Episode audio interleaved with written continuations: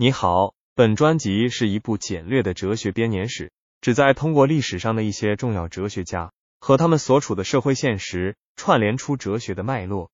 这一期节目，我们来聊聊中世纪的逻辑哲学。在基督教哲学家的探索中，中世纪的逻辑哲学也占据了一席重要之地。随着古典哲学著作的逐渐被重新发掘和传播，亚里士多德的逻辑学成为中世纪哲学家们关注的焦点。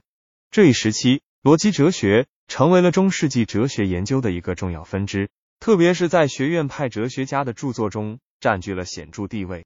在中世纪，逻辑哲学的发展与基督教神学的推进密切相关。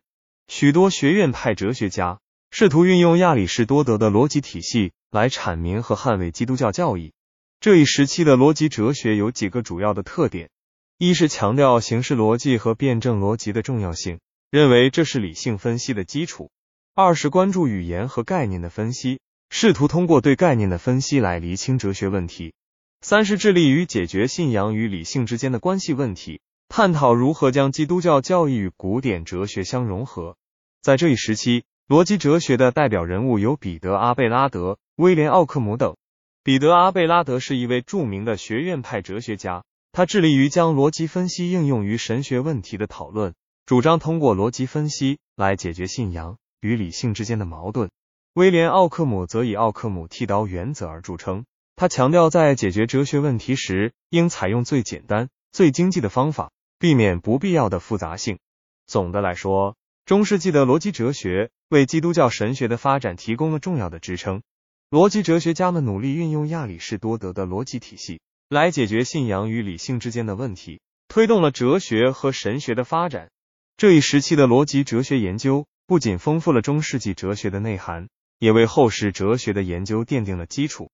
在中世纪逻辑哲学的发展过程中，学者们对亚里士多德的分类学、形式逻辑以及实证方法产生了浓厚的兴趣。这些研究为日后的哲学家们提供了丰富的素材，为哲学领域的发展奠定了坚实基础。除了已经提到的彼得·阿贝拉德和威廉·奥克姆之外，还有许多其他哲学家。在逻辑哲学领域取得了突出的成果，例如托马斯·布拉德瓦丁和约翰·邓斯·斯各托等人。托马斯·布拉德瓦丁被认为是数学逻辑的奠基者之一，他提出了一个描述运动和变化的数学模型，将数学与逻辑相结合。约翰·邓斯·斯各托则强调了个体与概念之间的关系，他主张概念是对个体现实的抽象，逻辑分析应关注个体的具体特征。随着中世纪末期哲学思想的演变，逻辑哲学逐渐从对形式逻辑的研究转向对人类心灵和意识的探讨。这一转变与文艺复兴时期人文主义精神的兴起密切相关，为现代哲学的诞生创造了条件。这时期的哲学家们开始关注人的内在世界，试图通过逻辑方法来解析人类心灵的奥秘。总之，中世纪的逻辑哲学为后世哲学的发展奠定了基础。为现代哲学的诞生创造了条件。在这一时期，哲学家们对形式逻辑、概念分析和实证方法的研究，为哲学思想的演变提供了丰富的素材，推动了哲学与神学的交融和发展。